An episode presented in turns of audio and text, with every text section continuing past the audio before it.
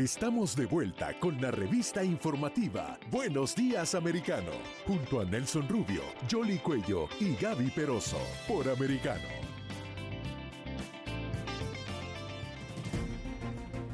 Continuamos con más informaciones aquí en Buenos Días Americano y como ustedes eh, se informaron por aquí, eh, la Organización Mundial de la Salud ha declarado alerta máxima por el aumento de casos en el mundo de viruela del mono.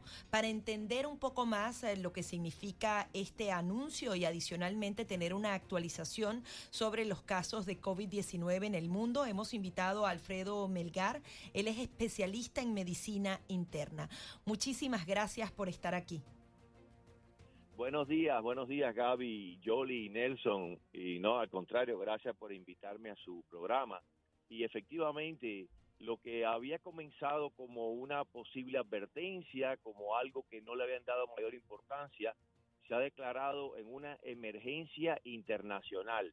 Y es lo de la viruela del mono, que se ha diseminado con una facilidad tremenda, algo atípico para ese tipo de enfermedad infecciosa que siempre se había confinado a la parte central y occidental de África, pero ha llegado primero a Europa con mucha fuerza, España, Portugal, Alemania, toda esa área empezaron a multiplicarse los casos de la viruela del mono hasta llegar a unos 16 mil casos, incluyendo a los Estados Unidos, donde ya tenemos aquí con casi unos 3 mil casos, y la Florida, con más de 200 pacientes reportados de la viruela del mono. Así que yo creo que sí, que hay que tomar algo serio y cuando se declara una emergencia internacional es para tomar todas las medidas necesarias de protección y de aislamiento del paciente. Ahora, doctor, pero para esta enfermedad hay vacuna. Sí, ya hay vacuna. La vacuna, y esa pregunta es muy importante porque mucha gente me la está haciendo. La vacuna de la viruela humana, que se dejó de administrar en los años 70, tiene una protección cruzada como de un 85%, lo cual no está mal. Hay otras vacunas que es específicamente para la viruela del mono, que también están ya a disposición de la población, pero no de la población general. Se está priorizando los altos riesgos, las personas de alto riesgo, que es por ejemplo el personal de la salud que está en contacto con el paciente o las personas que han estado en contacto con un enfermo. Puede ser familiar, amigo o personal que trabaja en los hoteles donde hay mucha hay movimiento de personas y pueden estar en contacto con la sábana, con las toallas, con la ropa del enfermo, porque la enfermedad se está transmitiendo de una forma muy rápida. Puede ser contacto con enfermo, puede ser contacto con el animal que tiene la enfermedad se estaba hablando de una posible transmisión aérea por algunos casos sin explicación, pero no se ha probado todavía. Hasta ahora lo más frecuente es que sea contacto de persona a persona. Y ahí Gaby, Yoli Nelson, quiero decir algo, se había estigmatizado mucho este tema de los homosexuales.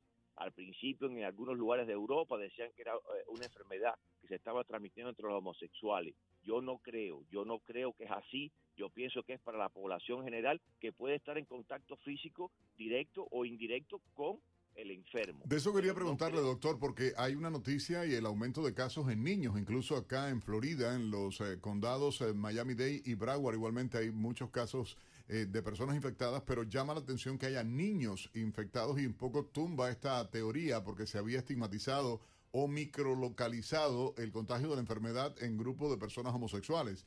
Eh, eh, ¿Hasta dónde? Porque esto, usted decía la vacuna, hay una cantidad de personas que no están vacunadas, hay una generación nacida ah, después de la década de los 70 que no recibió esta vacuna o incluso a principios de los 70 sí la recibieron y luego dejaron de vacunarse eh, contra la viruela. Así es, Nelson, por supuesto. Yo decía esto porque al principio yo fue, quizás fue intencional o quizás fue real, estaban hablando del tema de los homosexuales como si fuera un SIDA como si fuera un SIDA que empezó por ellos y después se diseminó.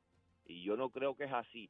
El tema de las vacunas va gradual a, a cómo se mueve la epidemia, porque estas vacunas todas tienen efectos secundarios, eh, unos más severos que otros, es como la del COVID, ¿no? No son inocuas, tienen efectos secundarios. Entonces, si la epidemia sigue creciendo, tienen que abrir a la población general. y ya no restringirse a los contactos, al alto riesgo, al personal de la salud.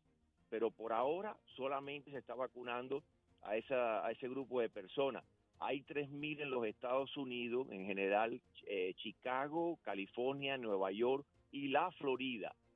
Y a nivel mundial ha subido. La mortalidad no es tan alta, porque de 16.000 eh, casos, 5 fallecidos, hombre, uno no quiere que, a nadie le toque, ¿no? Que sea su familia, su amigo, pero estadísticamente no es tan alta como el COVID. En el COVID murieron millones de personas, igual que con la influenza. O sea, no es tan alta la estadística, pero si sigue creciendo el número, Nelson, yo creo que sí, que hay que tener disponible todos los test para las tres enfermedades que nos van a afectar más ahora en este momento. Me refiero a enfermedades infecciosas. La influenza, que ya viene ahora el, la época, el coronavirus que no se ha ido y ahora la viruela del mono. Los tres test hay que tenerlo disponible porque las enfermedades se confunden. Los síntomas al principio son muy parecidos. Fiebre, malestar, dolor de cabeza. En, las tres enfermedades, ¿cómo, ¿cómo, una persona puede saber que, que está padeciendo alguna de ellas? Claro, por eso decía, al principio es confuso y por eso la, mi recomendación es no automedicarse y buscar ayuda médica. Luego se va diferenciando un poco entre una y otra. Por ejemplo, lo del COVID, que es una enfermedad infecciosa también, eh, la pérdida del olfato y el gusto es muy característica del COVID. Es más frecuente que en otras enfermedades. En el caso de la influenza es como que es un dolor en el cuerpo muscular generalizado, eh, que la persona no puede ni levantarse, mucho, mucho cansancio, mucho malestar, puede tener neumonía también. Y ahora la viruela del mono comienza igual, pero el rash o las lesiones de la viruela del mono son más en la cara, en, en las manos, en los pies, como unas pústulas, unas costras muy dolorosas, muy dolorosas. Y también está inflamando los ganglios linfáticos usted se siente como unas pequeñas bolitas en el cuello, sobre las clavículas, en las áreas, áreas inguinales. Son algunas diferenciaciones, pero en general todos los síntomas se pueden mezclar, por eso decía que busque asistencia médica para, dependiendo de lo que uno más o menos sospeche, me refiero al personal de la salud, indicarle los estudios necesarios y aislarlo, porque la viruela del mono, algo que hay que hacer es aislarlo inmediatamente porque es muy contagiosa. Es muy contagiosa la enfermedad. Doctor, pero ¿qué es lo que está llevando a esta proliferación de estas enfermedades y que se propaguen eh, eh, como pandemia? Bueno, esa pregunta es muy buena. Mi opinión, mi opinión, y yo lo he conversado con Nelson en el pasado, yo no, me, no confío tanto en que esto es algo de la naturaleza. Yo creo que hay que seguir una vigilancia, como lo, como lo pensé y lo pensaron tantas personas desde que empezó esto del COVID en Wuhan, que, le, que culparon a los murciélagos y al, al mercado aquel, yo no creo, yo no creo porque se está comportando todo muy atípico. Enfermedades que no eran características del humano están afectando al humano. Así que eh, todo esto se puede usar como arma biológica y esa vigilancia no se puede bajar.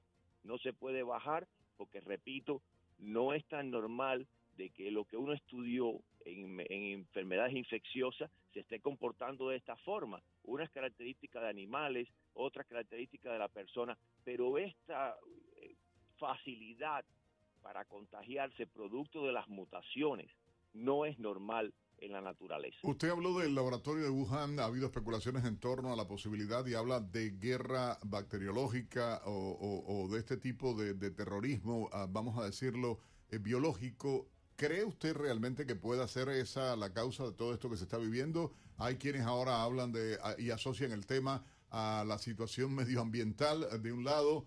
Sin embargo, y, me perdona usted porque quiero hacer énfasis en esto, tal vez una de las personas más conocidas del mundo, el presidente de Estados Unidos, que supuestamente había sido vacunado en varias ocasiones, que tenía la dosis, la recontradosis, la, bueno, todo lo esto que, que ha promulgado el propio presidente o ha divulgado él, y se infecta también.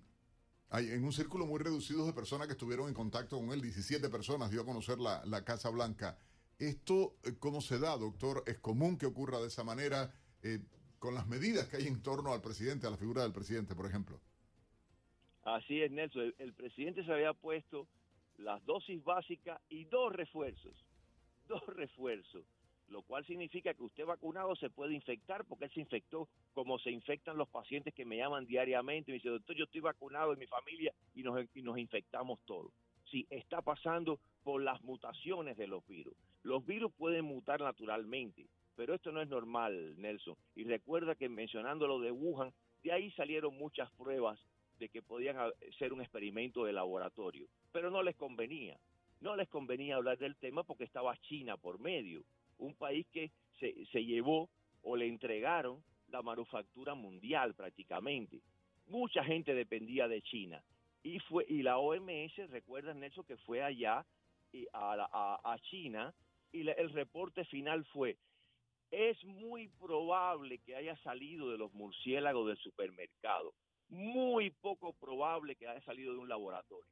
Sin embargo, había muchas pruebas que decían que sí. Y esto que está pasando ahora, la viruela del mono, la poliomielitis, que había sido erradicada, el coronavirus que no se va, y vacunan, y vacunan, y, y seis meses, eh, esto va a terminar en una vacuna cada seis meses, y se infecta la persona. Entonces, ¿qué es lo que está pasando? Pero vamos a pasar la, vida vacunándonos de manera constante, o sea, yo eh, es mi cuestionamiento tal vez y me perdonan. No, no, pero eventualmente va a ser como el flu, ¿no? Que viene la temporada que, y está disponible la vacuna y las personas de alto riesgo pues estarían en la categoría de vacunación, ¿cierto, doctor? Es más o menos lo que se espera. Yo creo que sí, yo creo que sí, porque los cálculos eran, bueno, cuando llegue ahora el verano ya el coronavirus se va, va a estar vacunado, ¿cuánto? El 70% de la población, ya eso se va no se fue, está aquí y está en los vacunados. Entonces yo creo que sí, que hay que, anualmente va a tener como la influenza, mejorar esa vacuna, porque ponerle la misma no tiene sentido. Mejorar esa vacuna y tenerla disponible. Vacunarse cada seis meses, Nelson, no es recomendable. E, a, eso me refería. Desde el punto de vista eh, biológico, me parece estar inoculándote constantemente eh, eh, vacunas y vacunas y vacunas, yo no sé hasta dónde, porque me convierto yo en un, y me perdonen, eh, en un ratón de laboratorio, un conejo, no sé, de verdad me parece absurdo. Doctor, queremos agradecerle a usted enormemente eh, esta comparecencia a través de Americano Media en Buenos Días Americano, el doctor Melgar, uno de los médicos internistas eh, más conocidos acá en el sur de Florida, hoy de costa a costa en todos los Estados Unidos con nosotros. Hacemos una pausa y ya volvemos.